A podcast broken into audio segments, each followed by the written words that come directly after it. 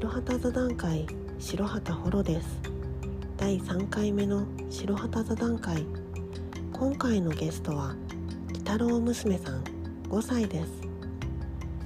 妖怪好きが高じて最近 YouTube で妖怪動画を配信した鬼太郎娘さん。今回は YouTube 動画を作ってみた感想や好きな妖怪や会ってみたい妖怪などいろんなことをインタビューしてみました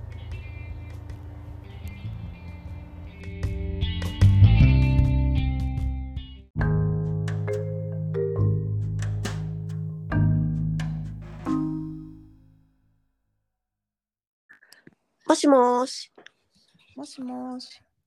もしもし、ですこんにちはこんにちは。お久しぶりですお久しぶりです。今日はラジオのインタビュー受けていただいてありがとうございますよろしくお願いします。よろしくお願いします。ちなみに今日使うラジオネームはお決まりですか？はい。はい。ではお聞かせください。私のラジオネームは、鬼太郎娘です。鬼太郎娘さんですね。今日はよろしくお願いします。鬼太郎娘さんは最近 YouTube で動画を発信されたと思うんですが、作ってみていかがでしたか？疲れる。疲れれば、疲れるほど楽しくて、あいろいろな人たちが、妖怪のことも分かってくれたらいいなと思って作ってみましたが、いろはい。いろな人たちに思ったより伝わってくれたので、とても嬉しかった。鬼太郎娘さんはどうして妖怪のことをみんなに伝えようと思ったんですか？妖怪はみんなに忘れられたらいなくなってしまう妖怪もいるのでそれではも妖怪はみんなに忘れられてもいなくならない妖怪もいます。はい。それでそのいなくなってしまう妖怪さんたちのために頑張ってみんなにもう一度妖怪さんのことを覚えてもらいたいと思って作りました。なるほど。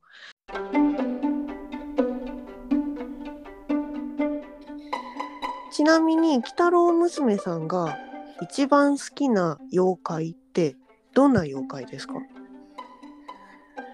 は迷う迷う迷う。あ、座敷わらしとか、ほー日和棒は知っていますか？いえ日和棒ですか？ちょっと本で読んでみると、はいお願いします。ところ、日和棒、ところは茨城県。雨の日が嫌になったら、はい。今の子供はてるてる坊主てる坊主明日天気にしておくれと願いをかけるけれどもうん。昔の子供は出てきておくれよ。日和ぼんと願うと山山奥の大きな岩にぬーっと姿は現れ姿が現れてたちまち空が晴れ渡ったという日和坊は晴れた日がお気に入りで雨や曇り雨や曇りの日にはうん夢って出てこないという伝説がありますね。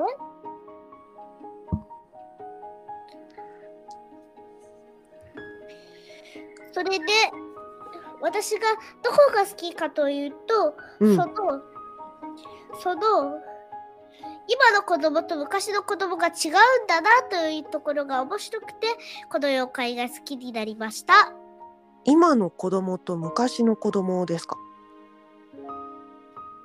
例えば今と昔で違うのは今は今はドレスですがはいドレスやズボンですが昔は着物全員着物だったというのが面白いですねそうですね着てる服がまず形が違ったり着方が違ったりしてますよねそれでそういう違い方もあるんですが、今の妖怪と昔の妖怪も違うところがあるかもしれません。はい。それで、そういうところが面白いか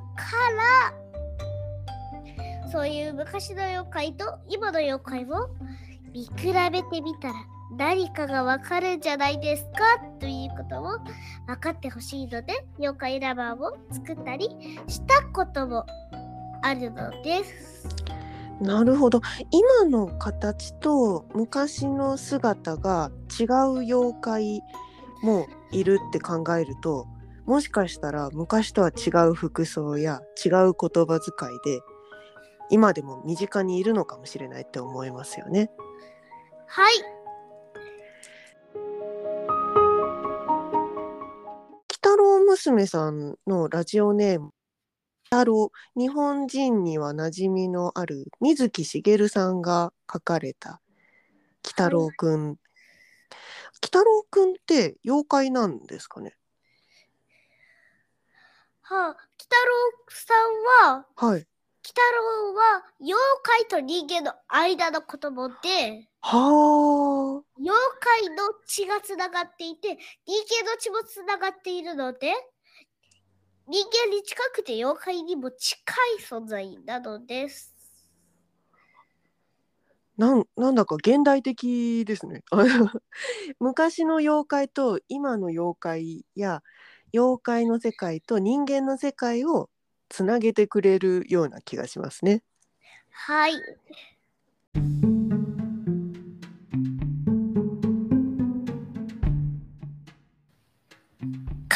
えてみれば、はい。妖怪じゃないのと妖怪で似てるものがいますね。え、どんなですか？虫歯いますよね。ルシバ虫歯。虫歯？歯を上手に磨いていないと出てきますあよね。虫歯ですね。はい。虫歯とハイタデンカという妖怪知っていますか、悪魔くんに出てきます。いえ、初めて聞きました。ハイタ？ハイタデンカ。ハイタ殿下。はい。どんな妖怪なんですか？寝ていてはい。夜中になると突然歯が痛み出します。はい。そういう時、ハイタデンカが歯にいたずらをしているはあ。なるほど。かもしれません。この痛いのは誰かがいたずらしてるからだっていう気づきから姿を見つけられた妖怪なのかもしれないですね。私が考えたのでは、はい。ハイタデンカは虫歯の虫歯が何年かい古く生きて妖怪化した存在なのかもと思ってそれで今出したのですが。なる虫歯をずっとずっとほったらかしてた人の虫歯から生まれたのがハイタ殿下っていうことですか？はいそうかもしれなと思って今ここに出したんですがあはい。あなたはどう思いますか？すごく興味深い面白いと思いました。なぜならハイタ虫歯って例えば日本だけで起こる病気じゃないじゃないですか。はいヨーロッパの人もアフリカの人もアメリカの人もみんな歯を磨かなかったら虫歯になるっていうのでもしかしたらハイタ殿下もいろんな国にいろんな服装やいろんな言葉遣いを変えていろんな国にいるのかもしれないなっていうふうに思いました。はい。それはさっき鬼太郎娘さんが言ってた日和棒の例え？今の子供と昔の子供は着てる服が違うけどけどどっちも子供ですよね。はい。だから履いた殿下もこっちの履いた殿下はこんな服を着てこんな風に喋るけど別の国では違う服を着て違う風に話してるのかなって思いました。私ははい今の子供と昔の子供どっちも子供ですよねさっき言いました。はい。それで子供子供昔の大人と今の大人どっちも大人ですよね。うん。それで私思ったんですが子供でしか見えない妖怪座敷わらし座敷わらしって子供にしか見えないんですか？はいほーん。誰でも見えるときははい。もう姿を消して新しい家に行くお引っ越しをする時ぐらいってことですかね。はあ、なるほど。じゃあ子供以外の目に映った時っていうのはあんまり人間にとってはラッキーな瞬間じゃないっていうことですね。はいお引っ越しされちゃうと確か座敷わらしが住んでたお家は没落？貧乏になっちゃうんでしたっけ？あとお家が潰れてしまったりする潰れてしまったりする。貧乏になるよりちょっとそれ住む家もなくなっちゃうのか住む家もなくなっちゃう。座敷わらしが子供にしか普段は見えないっていうのは知らなかったです。はい。私は水木しげる先生が来るその話をしている鬼太郎の前に知っていたのでうんうん。ちょっと新しく潰れてしまうそそこがいなくなると潰れてしまうのがすごくすごくうん。面白いなと思いました。妖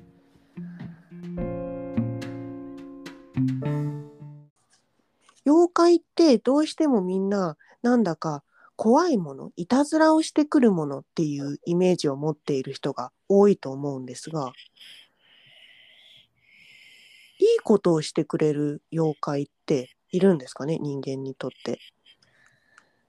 アマビエもいますね。アマビエ？あーアマビエについて改めて聞いてもいいですか？アマビエってどんな妖怪ですか？アマビエは、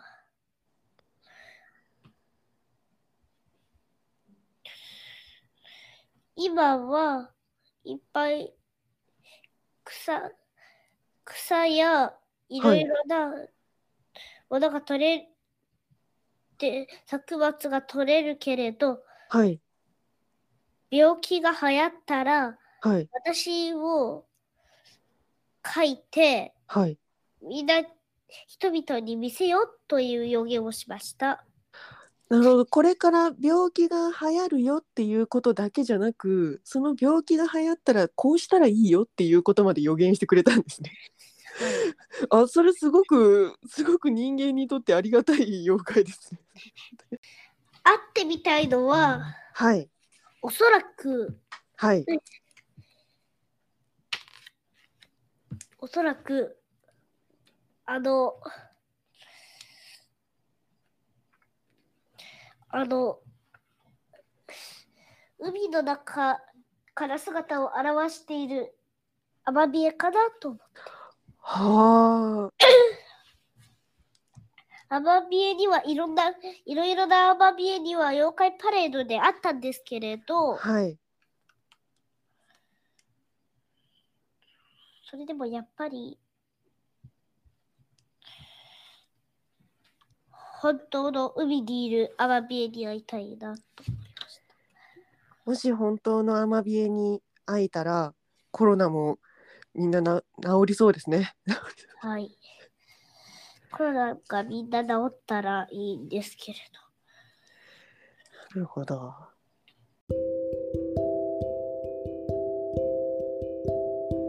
昔の時代だと電気がなくって夜になると本当に真っ暗になってたらしいんですね。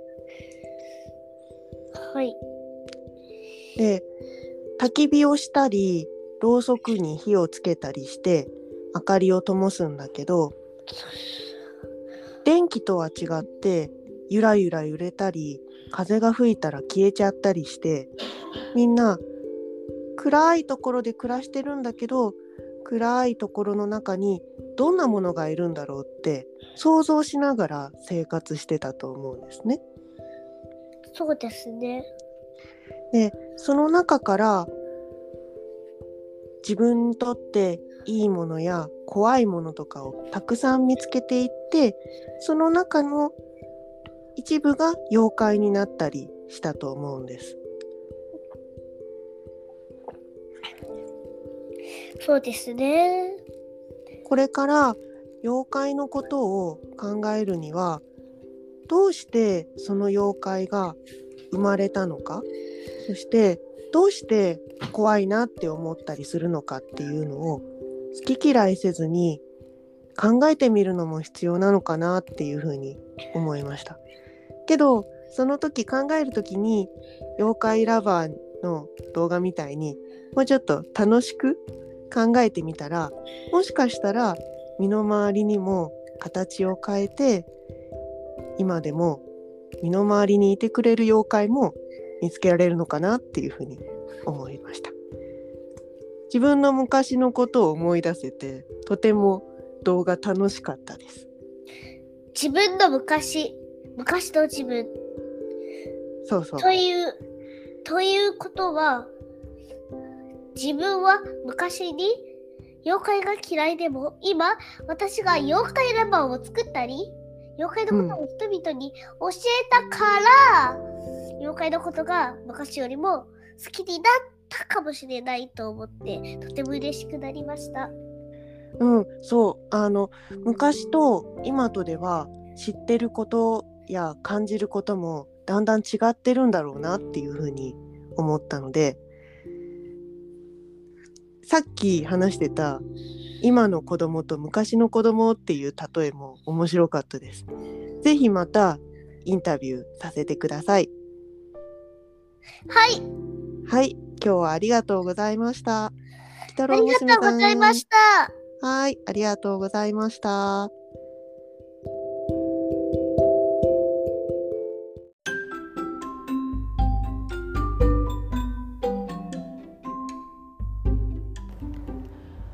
今回の白旗座談会ラジオいかがでしたでしょうか？鬼太郎娘さんは白旗が開催している対話型鑑賞会に今よりもっと小さい頃から何度かご参加してくださっていたのですが年々弁舌巧みになられて今回のインタビュー中は何度かまだ5歳であるということを失念してしまいました。